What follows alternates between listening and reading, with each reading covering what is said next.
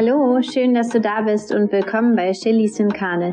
Mein Name ist Tanja Blum und ich werfe einen Blick in fremde, neue, bekannte oder auch vertraute Kochtöpfe. Mit meinen Gästen schaue ich auch gerne über den veganen Tellerrand hinaus. Los geht's! Meine heutige Gästin heißt Marie. Marie ist Mama von einer zweijährigen Tochter, wohnt in Leipzig und ist schon sehr lange Vegetarierin und hat gemeinsam mit ihrer Familie auf vegan umgestellt. Wie sie das geschafft hat, davon erzählt sie uns heute. Und zudem haben wir noch ein weiteres spannendes Thema dabei, und zwar ätherische Öle. Sie selbst ist nämlich Beraterin für reine ätherische Öle und so habe ich Marie auch vor circa vier Jahren kennengelernt und bin selber seitdem begeisterte äh, Verbraucherin von diesen Ölen und sie gibt einige Tipps hier im Podcast. Ganz viel Spaß wünsche ich dir. Guten Morgen, liebe Marie. Ich freue mich total, dich heute in meinem Podcast begrüßen zu können. Ähm, du bist in Leipzig, ich in Potsdam. Ähm, gibt es ein bestimmtes Ritual, mit dem du in den Morgen startest? Ähm, ja, tatsächlich meine Tochter zu wecken und zu kuscheln. äh, das ist unser Ritual. Ähm, genau. Ich versuche in die Kochtöpfe meiner Gäste, Gästinnen zu schauen Erzähl doch mal, was es heute bei euch zum Frühstück gab. Bei uns gab es heute klassisch Brot mit ein wenig Aufstrich und ein Joghurt mit Müsli und Früchten. Das ist eigentlich bei uns das, was meistens auf dem Tisch steht. Wenn es schnell gehen muss, oft ein Porridge, was wir vorbereiten. Aber heute hatten wir ein bisschen mehr Zeit und saßen gemütlich am Tisch und genau mit frischem Obst und ein bisschen Gemüse und ja, genau. Das klingt super lecker. Erzähl doch mal, ähm, wie du zum, ähm, zur veganen Ernährung gekommen bist. Also du sagtest mir ja am Vorgespräch, dass du nicht 120 äh, Prozent vegan bist. Ähm, erzähl doch mal, wie es einfach dazu gekommen ist. Ja, tatsächlich ist es ja schon so, dass wir, als ich dann ähm, mit meiner Frau zusammenlebte, dass wir wirklich immer mehr uns mit Klima, Umwelt, Tierschutz etc. auseinandergesetzt haben und äh, war dann ganz klar für uns, dass wir vegetarisch leben und immer mehr zum Schritt vegan kam das tatsächlich durch meinen Bruder, der da radikal von vegetarisch auf vegan umgestellt hat und uns immer mehr an die Hand nahm und uns eigentlich zeigte, worauf es tatsächlich ankommt. Und ähm, ja, ich habe selber über uns gestaunt. Also hätte mir jemand von einem halben Jahr gesagt, ich muss auf, ich muss in Anführungsstrichen oder ich werde auf Käse freiwillig verzichten, normalen tierischen Käse, mhm. hätte ich gedacht, äh, nee, im Leben nicht. Und mittlerweile ist es für uns halt einfach völlig normal, ähm, auf der veganen Schiene äh, zu leben und so einzukaufen. Es gibt mittlerweile meines Erachtens so tolle, viele Möglichkeiten, die man ersetzen kann. Die Auswahl wird immer größer und ich denke, das ist noch, das ist erst der Anfang der Fahnenstange, ähm, wie es jetzt irgendwie sich wandelt und deshalb war das eigentlich so unser Schritt, immer mehr für uns in die richtige Richtung zu gehen. Genau das ist ja total spannend, dass dein Bruder euch sozusagen inspiriert hat, die vegane Ernährung mal auszuprobieren. Mhm. Du sagtest, vor einem halben Jahr hättest du dir das noch nicht vorstellen können. Das heißt, ihr seid noch relativ äh, frisch in der veganen Ernährung. Nee, das tatsächlich nicht. Also wir leben schon sehr lang vegan, aber eben nicht zu 100 Prozent. Das Einzige, was wir halt tatsächlich tierisch im Kühlschrank hatten, war Käse. Ähm, tatsächlich sowas wie Streukäse oder sowas nicht, weil das konnten wir schon immer gut ersetzen, wenn es mal eine Pizza gab oder keine Ahnung, Pasta. Ähm, durchaus eher so dieses Stück Käse, was man halt so typisch kennt, was man sich sonst aus Brötchen oder Brot gemacht hat. Ähm, aber sonst ist äh, doch die vegane die vegane Küche eigentlich schon recht lange da. Also auf jeden Fall, weil unser Kind ist jetzt mittlerweile zweieinhalb und seitdem sie da ist, ähm, leben wir vegan spannend. Genau. Ähm, wie hast du es denn dann geschafft, wenn du sagst, so beim Käse fiel es dir am schwersten? Wie hast du das geschafft, den Käse dann auch aus dem Kühlschrank zu verbannen?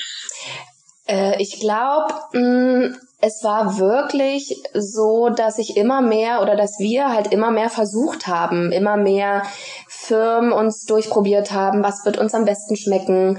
Es war einfach so ein, ja, mein Bruder hat uns halt, wie gesagt, an die Hand genommen und immer mehr Dinge uns genannt, äh, ja, Gründe genannt, weshalb wir darauf verzichten sollten. Und irgendwie war das dann so ein, es kam mit der Zeit einfach. Und dann haben wir wirklich gute Alternativen gefunden, die uns schmecken und dann war es so, wie es jetzt ist. Ach, voll schön. Ja. Gibt es denn im, im, Käse, also ich höre so ein bisschen raus, ihr kauft den Käse selbst ein oder macht ihr den tatsächlich selber aus Cashew oder einer anderen Basis? Nee, tatsächlich ist es so, wir kaufen den äh, so fertig, ähm, weil der, der, der Aufwand selber durch das Berufsleben, wir hatten jetzt gerade Ende letzten Jahres so im Berufsleben beide viel Trubel und viel zu tun, so dass halt einfach da gerade kein Platz war, um das zu probieren.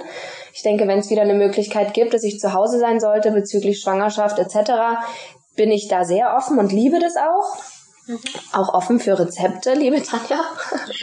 ähm, genau. Aber aktuell sind wir wirklich noch die, die sagen, okay, wir gehen in den Supermarkt und kaufen es uns fertig. Genau. Ja, ich muss auch sagen, also dieses Thema Käse und auch bei mir war das äh, früher die Milch im Kaffee. Mhm. Da habe ich immer gesagt, also vegan ganz werde ich niemals schaffen, mhm. weil die Milch im Kaffee, die muss einfach sein. Ich kann mir keinen Kaffee ohne Milch vorstellen. Mhm.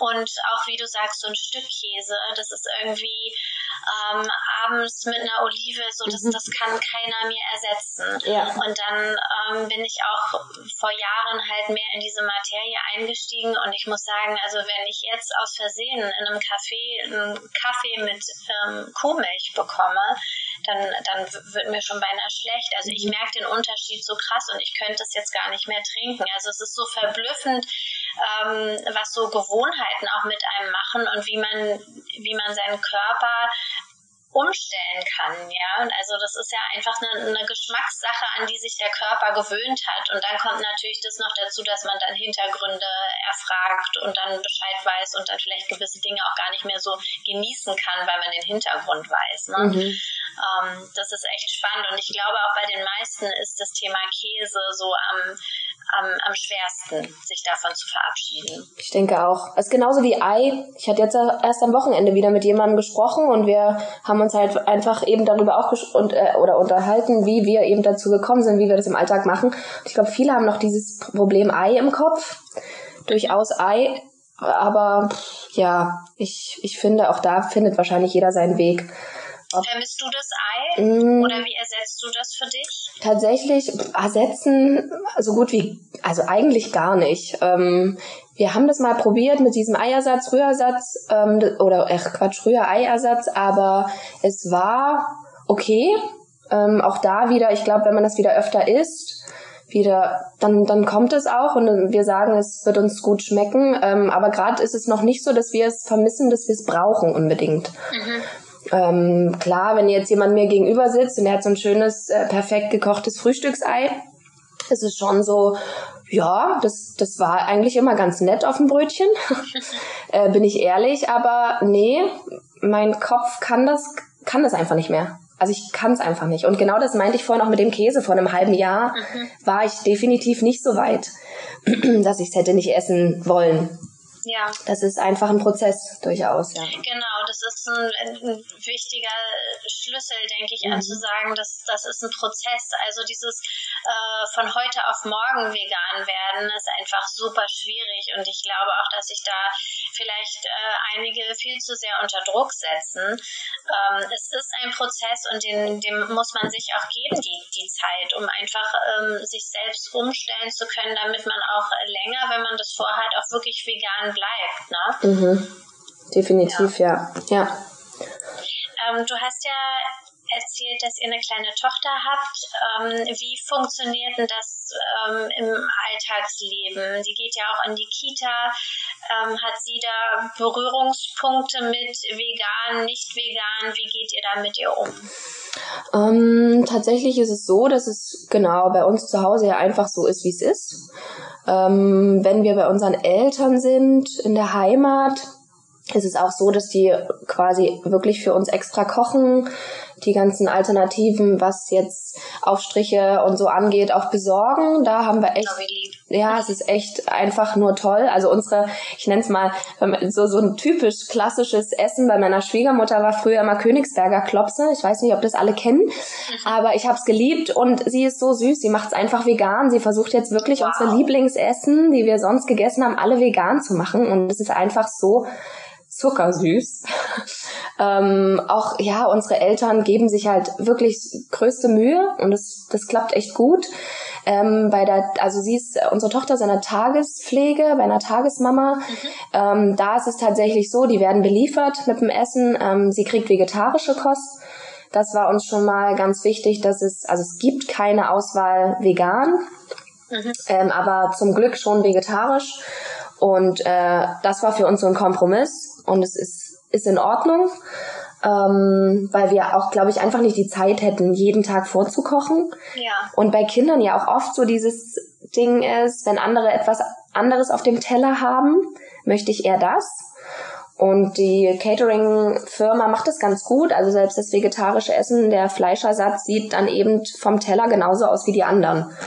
Und Spannend. das okay. ist das ist wirklich richtig toll. Das ähm, klappt doch einfach super.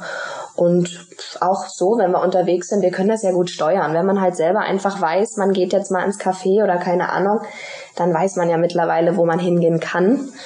Ähm, aber sonst ist es auch so, weil du gerade fragtest, wie wir das machen. Also wir setzen keine Verbote. Mhm. Wenn sie jetzt halt mal irgendwo wäre und es gibt halt das und das Essen, ja, dann ist es so. Dann ist also es das heißt okay. Kindergeburtstag oder irgendwie Spieldates, äh, wenn dann in anderen Familien ähm, ja ganz normal, normal in Anführungsstrichen, Mischkost äh, gegeben wird, Kuchen mit Ei und Milch, dann darf sie da mitmachen. Genau, dann ist es ja. so, weil ich denke halt einfach, es ist kontraproduktiv, meiner Meinung nach, zu sagen, okay, du darfst es nicht und du darfst das nicht, weil es dann halt wieder interessant wird, so wie man das ja irgendwie generell von der Erziehung kennt. Von daher, sie soll einfach, wir geben ihr unsere Werte mit und es soll ihre Entscheidung sein. Ich meine, ja, sie ist zweieinhalb, noch können wir das natürlich sehr gut lenken, ne? Ähm, aber ich denke einfach, wir werden, oder wir fahren aktuell einen sehr guten Weg. Mhm. Und ja, auf jeden Fall den Weg in die richtige Richtung. Genau. Ja, ich, ich denke auch, das ist ein wichtiger Punkt, den du angesprochen hast mit den Verboten. Also das ist ja auch bei anderen Dingen so, wenn man äh, Kindern von Anfang an Sachen verbietet und sie die gar nicht kennenlernen, mhm. ähm, das, das ist schwierig, weil sie sehen das dann bei anderen, vielleicht machen sie dann Dinge heimlich und das ähm, ich denke, so eine, so eine offene Kommunikation, auch schon mit zweieinhalb. Es gibt auch ganz tolle vegane Kinderbücher, ähm, wo das runtergebrochen ist, wo einfach erklärt wird, wo die, wo, wo die Kühe stehen, wo die Kälbchen sind und warum Kühe überhaupt Milch geben und so. Wenn, mhm. wenn Kinder so aufwachsen und es ja auch bei den Eltern sehen, wie ernähren die sich, also dieses Vormachen ist einfach auch so ein wichtiger Punkt, mhm. ähm, dann hat man da schon viel gewonnen. Definitiv, ja. Definitiv, denke ich auch.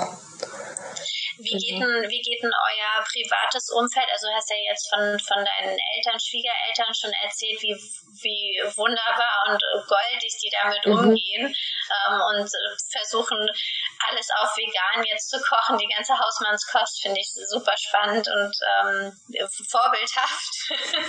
Aber wie geht sonst euer Umfeld damit um? Ähm. Auch im Hinblick auf, dass ihr ein Kind habt, weil da kommen ja dann, das kenne ich selber aus mhm. dem Umfeld, dann manchmal so Bedenken oder irgendwie Sprüche. Wie sieht das bei euch aus? Mm, ich würde sagen, tatsächlich, ja, durchwachsen ist vielleicht das falsche Wort. Also grundsätzlich habe ich ähm, keine Konfrontation bisher groß gehabt, dass ich mich jetzt irgendwie rechtfertigen musste. Klar war es schon, unsere Tochter war schon im Mutterleib, super zart, sie war zur Geburt zart und klein, ich bin klein. Ähm, sie ist halt einfach ein Kind, was schon immer klein und zart ist und an der unteren Linie kratzt, laut Arzt. Aber solche Kinder soll es geben. Und natürlich kam es dazu halt auch schon, ja, aber denkt ihr nicht, dass Hilde genau deshalb so ist, wie sie ist? Nein, denken wir nicht.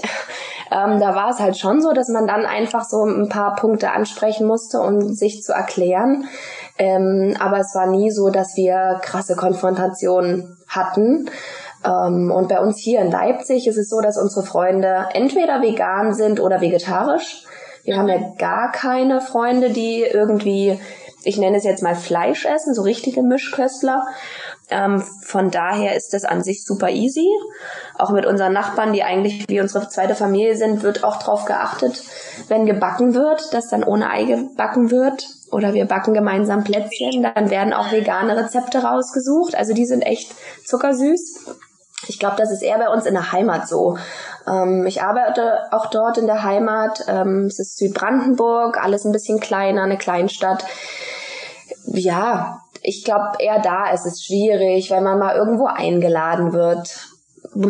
da muss ich wirklich sagen, da müssen wir dann immer gucken, ob wir lieber vorher noch schon mal was essen. Ja. Ähm, Beruf finde ich an sich auch ähm, für mich ganz easy, wenn, dann bereite ich mir eben gern was vor und nehme es mir einfach mit, weil ja, bekommen etwas Veganes ist unmöglich bei uns in der Heimat. Weil du da ländlich arbeitest. Genau, ich, genau, ich arbeite bei uns in der Heimat, also ich habe einen relativ langen Arbeitsweg und dort ist einfach, außer beim Bäcker ein, ein Brötchen quasi, ist da sonst nichts möglich. Aber es ist kein Problem, man stellt sich halt einfach drauf ein. Genau. Aber sonst ist es wirklich an sich easy. Also wir haben keine Probleme mit irgendwelchen komischen Kommentaren, außer von den Ärzten. Da wollte ich nämlich auch gerade fragen, wie ja. eure Kinderärzte bzw. euer Kinderarzt damit umgeht, weil oftmals, oftmals ist es ja wirklich so, dass sie noch gar keine Berührung entweder damit hatten oder auf Kriegsfuß stehen mhm. und ähm, gar nicht so die Untersuchungen dann unterstützen, die man gerne hätte. Mhm. Erzähl mal, wie, wie das bei euch ist. Ähm, tatsächlich, also wir wohnen ja in Leipzig in der Großstadt und sind auch in so einer großen Kinderarztpraxis mit mehreren Ärzten ähm, und haben eine wirklich ganz tolle Kinderärztin, die sehr, sehr viel Erfahrung hat und sehr offen gegenüber dem Thema steht. Und ähm, sie sagt, vegetarisch überhaupt kein Problem. Vegan ist es für sie auch okay, wenn man weiß, was man tut. Und da bin ich von Anfang an klar mit ihr in die Kommunikation gegangen und habe eben gesagt, dass wir uns mit dem Thema auseinandergesetzt haben, dass wir Dinge machen, wie wir sie machen und weshalb wir sie machen. Und von daher war sie sehr offen und ähm, überhaupt nicht irgendwie ähm, beleidigt, nenne ich es mal, bezüglich der Schulmedizin. Ähm, wir hatten tatsächlich nur mit einer Assistenzärztin arge Probleme, die mich die vorher nicht fragte, wie wir uns ernähren und als ich dann etwas fragte bezüglich vegetarischer, veganer Kost, sie mich gleich als Rabenmutter hinstellte. Ui. Also sie sagte es nicht, sie hat es mich aber spüren lassen und das war schon grenzwertig, muss ich wirklich sagen. Weil ich mir halt einfach denke, ich, ich bin die Letzte, die nicht auf ärztliche Meinung hört. Aber den Hintergrund zu erfragen wäre schon wichtig. Ob man sich auskennt, wie lange man das schon macht und sowas halt. Also da fand gar nicht groß eine Kommunikation statt, sondern ja. sie hat euch gleich oder dich gleich abgestempelt. Ja. Und das war schon wirklich ähm, krass, also wirklich krass. Aber sie war halt in Anführungsstrichen für uns nur eine Assistenzärztin, die einen Termin quasi übernommen hat. Und von daher habe ich das auch gut ignoriert, weil ich einfach weiß, dass unsere Ärztin perfekt ist in der Hinsicht. Okay, also genau. da fühlt ihr euch ganz gut aufgehoben. Super, ja, doch, auf alle Fälle, genau. Ja. Und ähm, wo wir jetzt gerade bei, bei eurer Tochter, ähm, jetzt muss ich mal mein, Entschuldige, ich habe mich wieder doppelt gehört, so, wo wir gerade bei eurer Tochter waren, ähm, supplementiert ihr und wenn ja, was supplementiert ihr denn bei eurer Tochter? Ähm, ja, tatsächlich, ähm, ja, ganz wichtig B12 und D3. Das ist, äh, haben wir rechtzeitig angefangen. Jetzt kam noch äh, ein Algenöl dazu, um einfach dahingehend noch ein bisschen mehr zu machen. Und das sind die drei also Dinge. Omega 3. Genau, genau. Mhm. Das sind die drei Dinge, die wir ihr tagtäglich geben, was auch super gut funktioniert. Sie sind, nimmt das super gut an, weil sie es von Anfang an kennt und natürlich auch von uns. Ähm, genau, das sind die drei Dinge, die wir machen. Achten natürlich auch in der Ernährung drauf, logischerweise. ähm, dass wir von allem irgendwie alles bekommen. Ja. Und genau, ja. Ja, an der Stelle muss ich auch sagen, also Vitamin D, es hat ja eigentlich in dem Sinne, ja, nicht nur eigentlich, sondern es hat gar nichts mit veganer Ernährung zu tun, so, sondern sollten wir alle zu uns nehmen, weil Richtig. einfach in unseren Breitengraden ja einfach zu wenig die Sonne scheint und gerade im Winter ist Vitamin D so wichtig. Mhm. Ähm, ja, nicht nur für Kinder, auch für Erwachsene, ganz unabhängig von der Ernährung. Ne? Ja, korrekt, ja. Nee, das stimmt. Und ähm, wie funktioniert denn so der Alltag mit veganer Ernährung und Kind, ähm, wenn du sagst, ihr probiert halt möglichst viel irgendwie in eure Gerichte reinzubekommen, dass man äh, wirklich regenbogenmäßig ähm, alles dabei hat. Äh, gibt es da Gerichte, die gut funktionieren und gibt es da so ein paar Sachen, wo du sagst, oh, das ähm, ist unsere Kleine gar nicht und ähm, du weißt nicht, weiß da nicht weiter, weil sie isst zum Beispiel überhaupt gar keine Linsen oder wie sieht bei euch da so der Alltag aus? Also toi toi toi, bisher ist sie einfach grandios. Sie isst gefühlt alles. Oh, wow. ist, es ist echt verrückt, ja. Das Einzige, was sie an Gemüse nicht isst, sind, ist Paprika und Zucchini. Ähm, ist verkraftbar. Es ist, ich denke auch, ne? Also das ist wirklich, sie isst echt alles. Ähm, sie probiert alles, auch das finde ich echt cool. Ich, wir haben ihr das irgendwie auch von Anfang an so versucht zu erklären, dass man wenigstens probieren sollte. Und sie isst alles. Äh, von daher ist das Essen, das Essensthema super easy für uns. Wir probieren ja selber ganz viele neue Dinge. Ähm, und wenn wir jetzt denken, okay, das ist vielleicht mal eine Komposition, die vielleicht nicht so gut passt, dann nehmen wir halt ja Dinge davon irgendwie raus und geben ihr die separat. Mhm. Aber sonst, ähm, ja, wir machen auch Smoothies, um da viel reinzubekommen. Den Tipp hast du mir gegeben, tatsächlich, weil du das ja mit deinen Kindern machst und Spinat und Grünkohl. Genau, und das, das Grünzeug ist schön in den Smoothie Genau, rein. obwohl wir da eben auch null Probleme haben. Also auch abends, wie oft gibt es eine Schüssel für uns, für sie, da besteht sie drauf, sie möchte Erbsen, sie möchte Edamame Bohnen, sie möchte Brokkoli. Mhm. Und dann gibt's einfach eine Riesenschüssel, dann mache ich ein bisschen Öl dazu, ein bisschen Zitrone und dann snackt sie die einfach weg. Also es ist äh, grandios, es macht auch Spaß mit ihr zu essen. Ähm, ich drücke euch die Daumen, dass es da genau, dass es so bleibt. Manchmal verändert richtig. sich das ja noch im, im Alter, ja. aber ich drücke ganz doll die Daumen, dass ähm, sie weiterhin so viel Spaß dran hat, alles auszuprobieren ja. und dabei bleibt. Ja, wir hatten damals auch die, die Ernährung, also breifrei. Ich fand, würde auch das bei jedem Kind, was jetzt nachkommen sollte, weiterhin so machen. Mhm. Äh, das irgendwie das Bewusstsein der Lebensmittel war meines Erachtens echt anders und äh, gut ähm, ja, deshalb keine Probleme und klar, also halt alles. Wir versuchen warm, kalt zu essen, Salat und nicht Salat und Smoothies und Linsen, ja, wirklich irgendwie querbeet. Mhm. Ja. Hast du, äh, wenn du sagst breifrei, hast du da Tipps, ähm, wie du da angefangen hast mit eurer Kleinen? Ja, lustigerweise war sie ein Kind, was kein Brei wollte. Äh, für uns war irgendwie immer klar, wir wollen, würden gerne beides haben wollen, also quasi dieses Baby-led Weaning und Brei. Mhm. Und dann fiel halt Brei raus und wir haben halt wirklich, ja, uns auch viel belesen, viel im Internet, äh, was könnte man wie. Aber eigentlich ist es am besten für uns gewesen, anzufangen mit Gemüse halt leicht anzudünsten, ähm, das die Mitte de, der Gurke zu geben, dass halt einfach das Bewusstsein so da ist. Und man sollte versuchen, die Angst abzulegen bezüglich des Verschluckens. Ähm, ich glaube, das ist eigentlich das, der größte Knoten bei allen jungen Müttern im Kopf, mhm. ähm, dass das passieren kann. Aber das, Wie hast du die Angst abgelegt?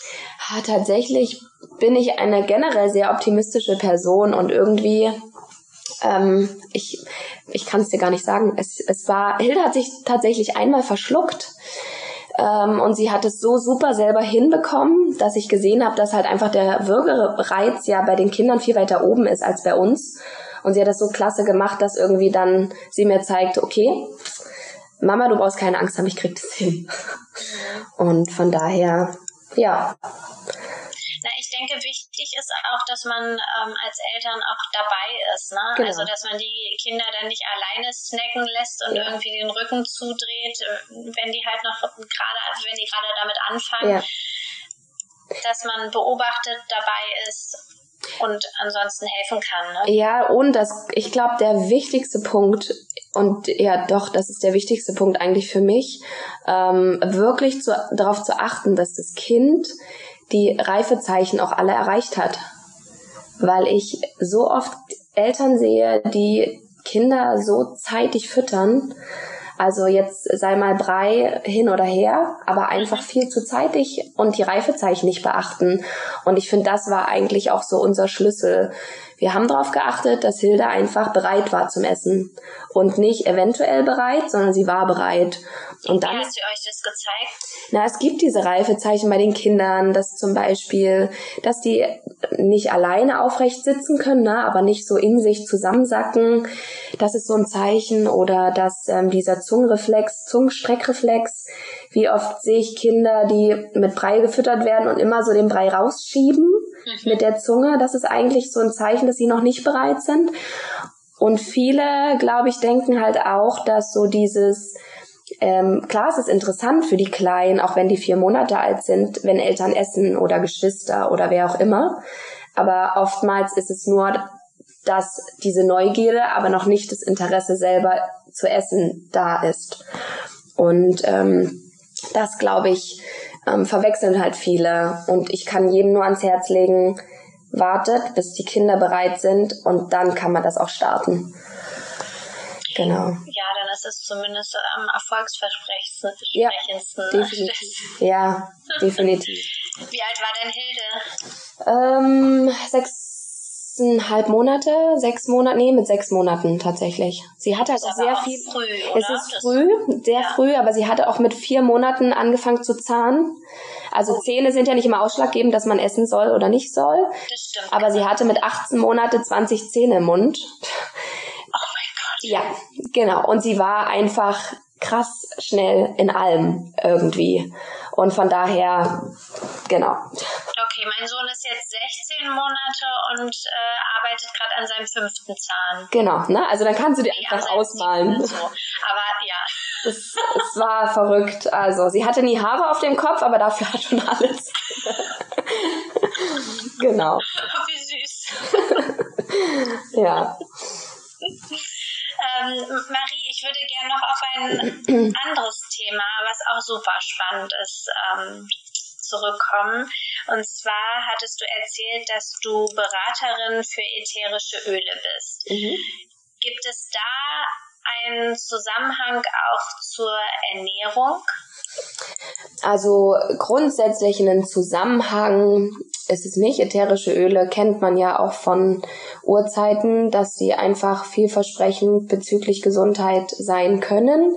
Und von daher ist es für mich halt auch im, beim Kochen, Backen etc. einfach wichtig, auf natürliche Sachen zurückzugreifen, ohne Zusatzstoffe, ohne alles. Und die ätherischen Öle sind rein, da brauche ich mir keine Gedanken machen. Die sind hochkonzentriert und ich kann einfach dahingehend gut zurückgreifen, sind alle vegan, ähm, ohne ein schlechtes Gewissen haben zu müssen. Ähm, von daher, wenn wir zum Beispiel unser Smoothie machen oder unser Porridge, dann kommt ein Tropfen Vanille dazu.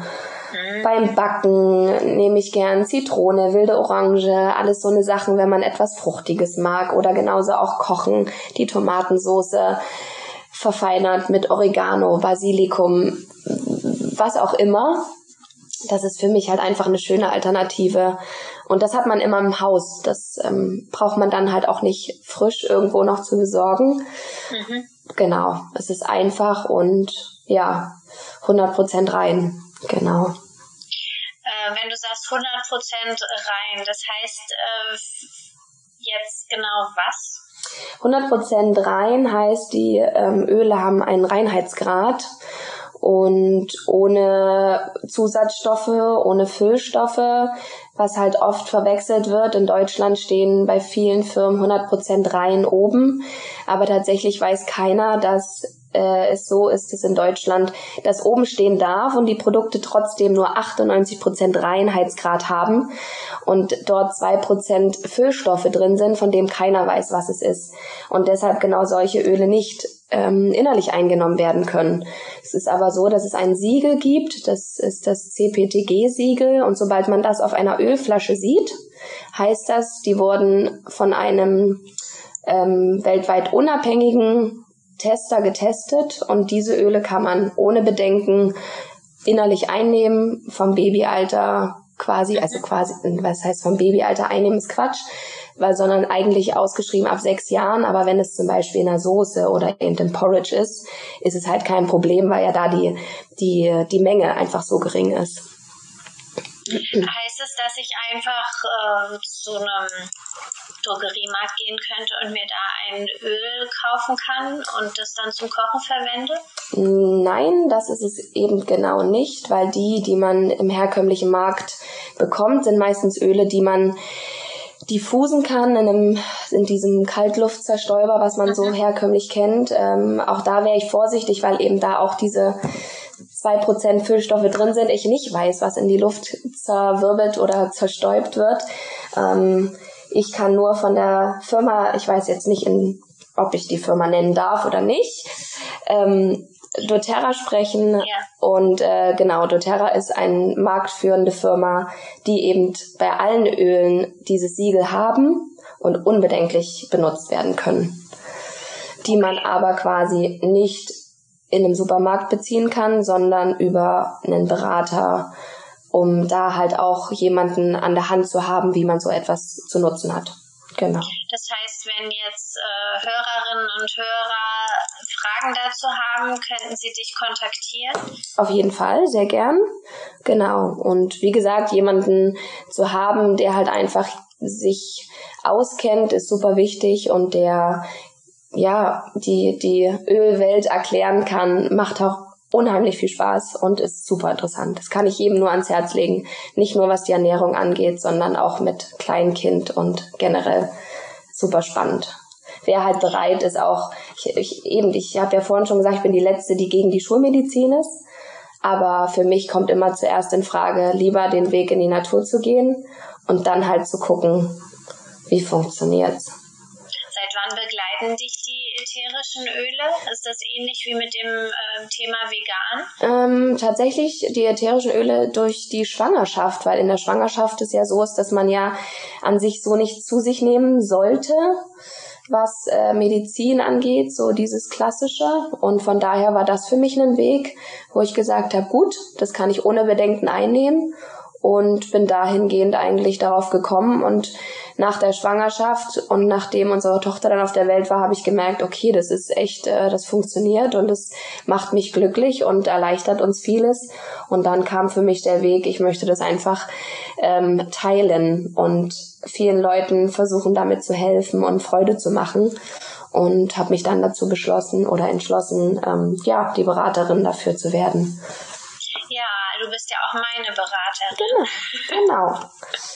So haben wir ja zueinander gefunden. Genau. Und ich muss auch sagen, also seitdem ich ähm, ätherische Öle hier in unserem Haushalt benutze, ähm, ist das irgendwie, also fühle fühl ich mich zum Beispiel beim Einschlafen wohler. Ja. Weil bei uns immer der Diffuser läuft, ob nun mit Air, wenn ich äh, oder wenn die Kinder verschnupft sind, oder mit Lavendel, um ähm, besser zu schlafen, ruhiger in den Schlaf zu kommen. Also das ähm, begleitet mich auf jeden Fall und auch meine Morgenroutine, da sind ätherische Öle mit dabei, mhm. beziehungsweise ein Öl, das die Zitrone. Mhm weil ich jeden Morgen ein warmes Glas Wasser mit einem Tropfen Zitrone drin trinke. Vorbildlich. Aber es ist bei mir absolut noch ausbaufähig, weil ja. soweit ich weiß, habt ihr ja auch äh, Putzmittelverband, ne? Ihr macht das selber, oder? Genau, also also selber machen ist sogar zu viel gesagt. Wir haben einfach, wir nutzen zwei Öle von äh, doTERRA, die wir einfach ins Putzwasser geben oder uns in eine Sprühflasche getan haben, um ja den Allzweckreiniger zu ersetzen. Und wir haben nichts anderes. Und das Schönste für mich ist zu wissen, egal was ich sauber mache im Haushalt, unsere Tochter kann, ich sag's einfach mal so, so ja banal, ähm, sie kann anlecken, was sie will. Ich weiß einfach, es ist nichts mit Chemie gereinigt. Und das ist, jeder kennt es, der steht in einem Bad, im schlimmsten Fall ohne Fenster und be benutzt herkömmliche Putzmittel. Eigentlich braucht man eine Atemmaske, mhm. weil es einfach zu krass ist. Und das war für uns klar, wir machen nichts anderes mehr und es funktioniert. Unsere Wohnung ist sauber. Wir haben kalkhaltiges Wasser, auch das funktioniert. Ähm, ja, von daher. Okay, das muss ich unbedingt testen, weil äh, in Potsdam haben wir mega kalkhaltiges mhm. Wasser. Kannst du da noch mal einen Tipp raushauen? Ja, Zitrone. Zitrone hat ja generell auch die reinigende, äh, reinigende Eigenschaft. Ähm, ob nur die herkömmliche Zitrone, die man ähm, bekommt als frisches mhm. Obst mhm. ähm, oder halt in dem Falle als hochkonzentriertes Öl. Es ist grandios Zitrone. Es macht einfach alles weg. Ob sei es Klebereste auf sämtlichen Oberflächen äh, ja, das Bad, es riecht zudem einfach noch grandios. Das kommt halt auch noch dazu. Wer mag nicht frischen Zitronenduft? Von daher das einfach entweder pur oder pur draufgeben auf die Stellen oder eben in eine Sprühflasche geben. Grandios. Einfach nur grandios. Und dann gibt es das halt. Heißt, äh, wenn du jetzt eine Sprühflasche 0,5 Milliliter mhm. hast, wie viel Tropfen gibst du dann da rein? Da gebe ich tatsächlich 20 Tropfen Zitrone und 20 Aha, Tropfen okay. dieses. On Guard ist eine Mischung, was desinfizierende Reini äh, ähm, Eigenschaften hat, weil zum Beispiel auch ähm, Teebaumöl und solche Dinge drin sind, die ja antibakteriell wirken. Und das sind die beiden Öle, die ich in Kombination quasi als jeglichen Allzweckreiniger nutze. Genau. Spannend. Mhm. Also auch für die Toilette, für alles. Ja, tatsächlich für alles. Für alles, alles. genau. Das, äh, das heißt ja auch, man spart total an Verpackungszeug ja. ein, an Plastik, an Flaschen. Ja. Eine Glas, eine Glasflasche, also eine Glassprühflasche zu Hause, mehr braucht man eigentlich nicht. Es ist grandios, es ist einfach grandios. Super nachhaltig. Ja. Toll. Ja. Okay, das ist mein nächstes Projekt.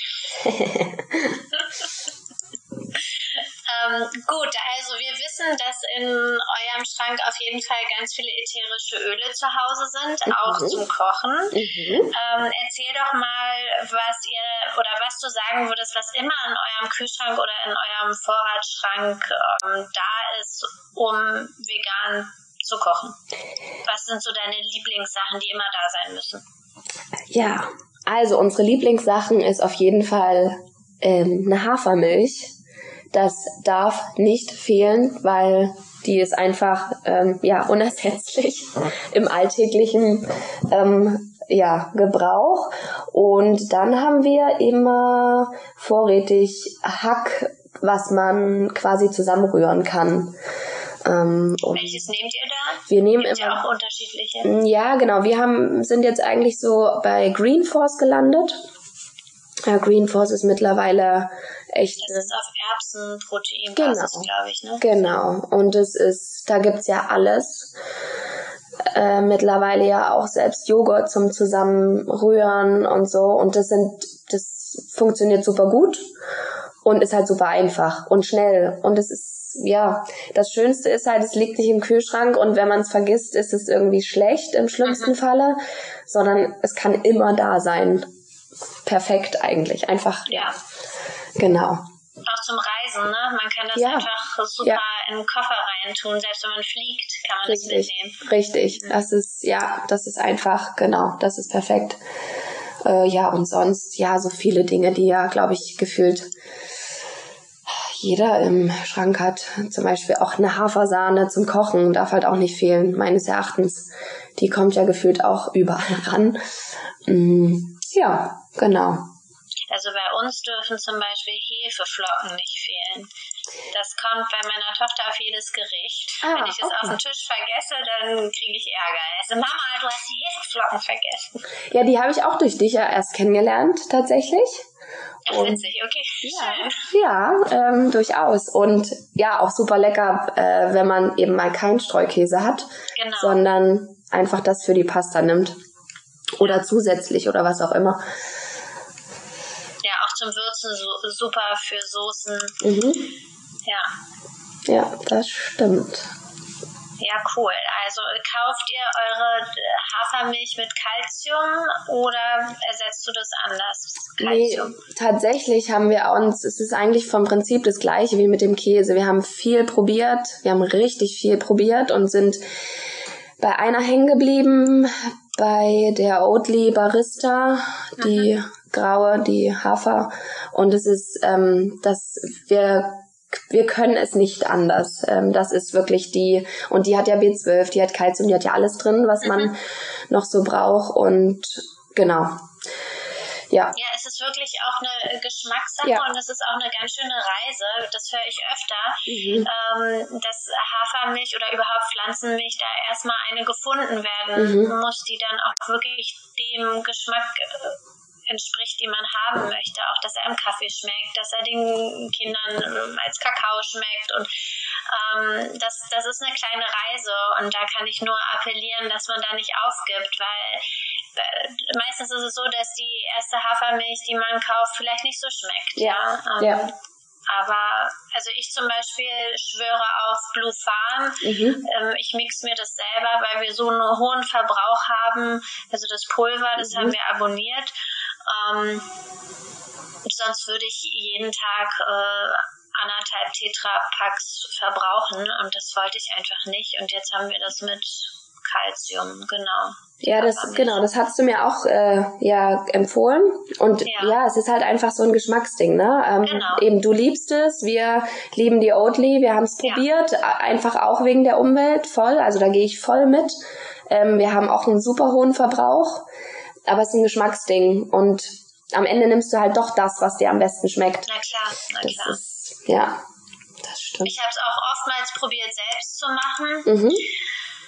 Äh, das ist schwierig. Mhm. Es, also es ist nicht schwierig an sich, das selbst zu machen und das äh, passt auch zu Porridge und so, aber sobald es dann mit Kaffee in Verbindung mhm. kommt, da habe ich noch keine Möglichkeit gefunden, das wirklich so herzustellen, dass mir das schmeckt. Mhm.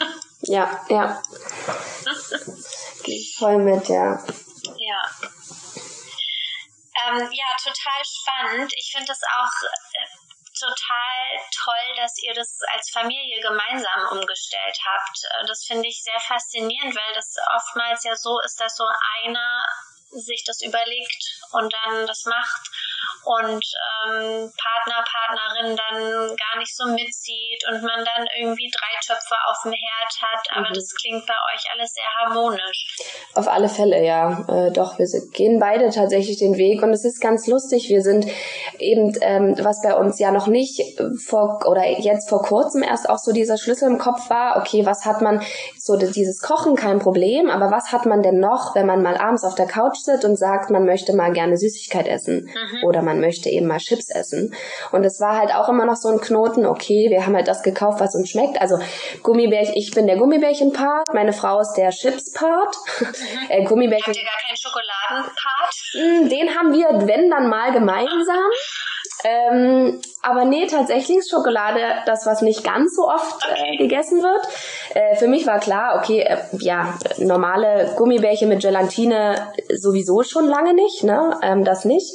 Aber da gibt's ja mittlerweile tausende Alternativen und ja auch super einfach, äh, was, was so Supermarkt angeht. Äh, ich finde es bei Chips sehr schwierig, wenn es nicht draufsteht. Äh, und meine Frau hat die Jumpies immer so geliebt und wirklich geliebt, schon immer. Okay. Und dann kam mein Bruder und hat, na, diese kleinen Kängurus so einem oh, kleinen. Ich esse überhaupt keine Chips. Ah, ja, siehst du. Okay, da bist du raus. mich da nicht aus. Genau, da bist du raus, ja. Und ja, die hat die schon immer geliebt. So, und dann kommt mein Bruder und sagt, ja, die sind aber nicht vegan. Oh Gott. Und dann ist eigentlich schon eine Welt zusammengebrochen. Wirklich. Also es war eine Katastrophe.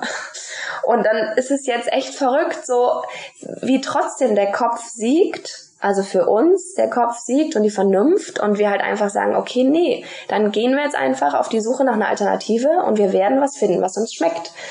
Und es ist so schön, wenn man das gemeinsam macht. Auch das kann ich jedem nur ans Herz legen. Versucht gemeinsam einen Weg zu finden. Es macht so viel Spaß, das auch gemeinsam zu machen. Und um sich selber auch natürlich anders zu motivieren in manchen Dingen. Richtig, ja. ähm, mit der Schokolade. Es gibt mittlerweile so tolle Schokoladensorten, die nicht zartbitter sein müssen. Ja. Es ist grandios. Also es ist wirklich einfach schön irgendwie, ja. Ja, ich habe das Glück, dass ich alles über 70 Prozent liebe. Ah, siehst du, ganz schwer bei mir, ganz schwer. Aber mittlerweile gibt's ja Haferschokolade und das ist ja grandios. Ja. Also besser geht's nicht, wirklich. Das ist schon spannend, wie sich die Industrie da in den letzten Jahren entwickelt hat. Ne? Mhm, genau. Am Und trotzdem wundere ich mich dann manchmal, dass es bei manchen irgendwie nicht so angekommen ist, was vegan, vegetarisch heißt. Weil ja, ähm, ich, was du anfangs erzählt hast von Schwiegereltern, Eltern, wie die da mitmachen, das finde ich, finde ich so toll. Und ich musste da an eine Geschichte denken, die, die mir vor einem Jahr vielleicht passiert ist. Ähm, da war ich auch bei der Familie und es war eine größere Feier und ähm, mir sagte dann eine Dame neben mir, ähm, also es war eine Feier und ich kannte sie nicht wirklich, aber sie sagte dann, ach, du bist ja, du, du isst ja kein Fleisch, ähm, guck mal, du kannst den Salat essen, da, ähm, da ist nur Wurst drin. Das kannst du essen. Nein. Und also, sowas ist mir schon öfter passiert, ja. Also dass, dass auch ähm, so, weiß ich nicht, so im, im Groß, Großmutteralter, dass das da irgendwie immer noch in den Köpfen ist, dass Huhn zum Beispiel ja kein Fleisch ist. Ach, du isst mhm. kein Fleisch. Also mit vegan fange ich erst gar nicht an, weil das manche dann einfach so total, wie wir, dann isst du nur Salat. Aber ähm, dass es dann heißt, ach, das ist Huhn, na, das kannst du ja essen. Ähm, mhm. Ich habe extra kein Rind und kein Schwein gemacht. Ja, ist äh, schon ein großer Unterschied, das stimmt. Aber du hast recht, das mit der Wurst, das kenne ich auch. Wir essen ja. noch, wir essen nur einmal in der Woche Fleisch. Hm. Aber ah, jeden genau. Morgen liegt die Wurst auf dem Brot. Genau, das kennen wir auch. Das kennen wir tatsächlich auch. Ist ja. doch verrückt, ja. oder? Mhm, das ist wirklich Dass verrückt. da nicht angekommen ist, dass Wurst durchaus äh, mal ein Tier war, ja. beziehungsweise Bestandteile eines Tieres hat. Ja, da, ähm, ja, auf alle Fälle. Das stimmt. Ja, ich lache jetzt, eigentlich ist es traurig, mhm. aber so ist es halt auch ähm, bei, bei Kindern oftmals, die dann, ich sehe das bei Freunden dann, dass da wird die Kinderwurst gekauft mhm. und da ist überhaupt nicht, wie du sagst, das Bewusstsein vorhanden, dass das ähm, Fleisch ist, weil ja. es wird, ne, dann heißt es ja nur einmal in der Woche Fleisch und wir reduzieren, aber wie du sagst, jeden Morgen die Kinderwurst. Ähm, schade. Ja, oder die Dino-Schnitzel. Genau. Ähm, richtig, ja. Ach, ja. weil wir gerade noch beim bei dem Kochen an sich sind, was gibt's denn für dich eigentlich ein äh, Rezept, was so dein Lieblingsrezept ist? Das ändert sich ja. immer wieder, weil ich das so ein bisschen den Kindern anpasse und ah. ich versuche mhm. nicht irgendwie doppelt und dreifach zu kochen, mhm. weil ich selber würde wahrscheinlich ganz anders äh, mhm. essen, als wenn ich für die Familie koche. Ja. Ähm, derzeit ist es tatsächlich eine vegane Bolognese, mhm. wo ich ganz viel Gemüse auch reinschummeln kann. Entweder in Linsen in pürierter Form mit reinmache, weil meine Tochter isst zum Beispiel leider keine Kidneybohnen, keine Kichererbsen, also es muss irgendwie immer runtergemixt sein. Ah, okay. Dann mache ich da Erbsen rein, kleine Möhrchen, mhm. äh, manchmal ein bisschen Brokkoli, weil diese Bolognese, die geht einfach immer. Ah ja, klingt spannend, ja. Klingt gut. Ja. Und ja, Nudeln gehen halt irgendwie auch immer. Ich versuche bei meiner Tochter Gluten zu reduzieren, mhm. weil sie das nicht so gut verträgt und dann ja, mit der Pasta ist es so ein bisschen schwierig. Also so Linsenpasta mag sie gar nicht und äh, diese glutenfreie Pasta, da stehe ich so ein bisschen mit auf, auf Kriegsfuß, weil mhm. ich die Zutaten jetzt nicht so toll finde. Also eigentlich würde ich lieber eine Vollkornpasta äh, mhm. benutzen und ich mix dann einfach. Okay. Also dass so ein bisschen von allem irgendwie drin ist und ja. das so ein bunter Nudeltopf wird. Ja, ja. Ja. Ja, gute Variante. Ist doch. Genau. Ja. Und ich selber ähm, esse total gerne veganes Sushi. Haben wir jetzt in Leipzig das für uns auch entdeckt. Äh, das erste richtig reine vegane Sushi-Restaurant und es ist, es war eine Geschmacksexplosion. Oh, das glaube ich. Es war krass. Also wirklich, das kam nach Hause, wir waren nicht essen, sondern wir haben uns liefern lassen und wir dachten, mhm. oh mein Gott, wirklich wo kommt das jetzt her? Grandios, ja. Toll. Ja. Äh, machen die auch so warmes Sushi, weil da stehe ich total drauf, ja. auch wenn es nicht so gesund ist, aber ja. Oh, und das ist unser das ist unser Lieblings-Sushi und es gibt's mm. dort und es ist einfach auch sowas mit Süßkartoffel und so, also mal mm, sowas ganz toll. anderes. Ähm, grandios. Einfach. Ist das eine Kette? Nee, tatsächlich nicht. Es ist ein kleines Schade. Geschäft. Sonst könnten wir die vielleicht hier in Berlin oder Potsdam auch finden. nee, nee, tatsächlich ein kleines Geschäft, ja. ja. Aber toll, dann wünsche ich denen, dass die ähm, gut überleben und das gut angenommen wird, auch bei Leuten vielleicht, die sonst nur Sushi mit mhm. Fisch essen. Mhm. Ähm, dass das ausprobiert wird und die genauso eine Geschmacksexplosion haben, weil mhm. oftmals, oftmals bekommt man ja die Menschen dann zu veganen oder zum veganen ja. Ausprobieren über den Geschmack einfach. Auf alle Fälle, ja. Aber ich glaube, Leipzig ist gut, ist wirklich gut, was das angeht. Wir haben so viele Restaurants, wir haben so viele verschiedene Möglichkeiten, jegliche Richtung. Ähm, und da kenne ich bisher keins, was es nicht überlebt hat. Eher im Gegen, also im Gegenteil. Es ist so ein großer Zulauf. Ähm, ja, wirklich super. Ach, spannend. Würdest mhm. du sagen, dass Leipzig eine große vegane Community hat? Wie, große vegane Community. Ich, also ich würde jetzt aus dem Bauch heraus sagen schon, ähm, weil es halt einfach unfassbar viel gibt. Und es würde es ja nicht, wenn es äh, nicht angenommen wird. Also wir selbst haben tatsächlich, unsere Nachbarn sind eine vegane Fleischerei. Und also nicht vegane Fleischerei, die nennen sich nur Fleischerei mit V. Ähm, ja. Also es ist quasi wie so ein kleines Restaurant Imbiss. Ähm, und es ist super gut. Und es war mal in einem anderen Stadtteil und ist jetzt umgezogen und man muss immer vorbestellen. Also von daher denke ich schon, doch, wir sind in Leipzig ähm, gut dabei. Klingt toll. Ich muss mal wieder nach Leipzig. Mhm, unbedingt. Es ist schon eine Weile her, dass ich da war. Unbedingt, ja, ja. Ist echt, nee, es ist echt richtig gut. Hast du denn zum Abschluss vielleicht noch einen, einen, Tipp oder einen Trick, wie man als Mischköstler und Mischköstlerin, wenn man im Kopf hat, man möchte eigentlich mal vegan ausprobieren oder umstellen, wie fängt man am besten an? Wie, wie hast du angefangen mit deiner Ernährung? Ich glaube tatsächlich ähm, ist es für uns war es der Schritt immer mehr Dinge versuchen zu ersetzen.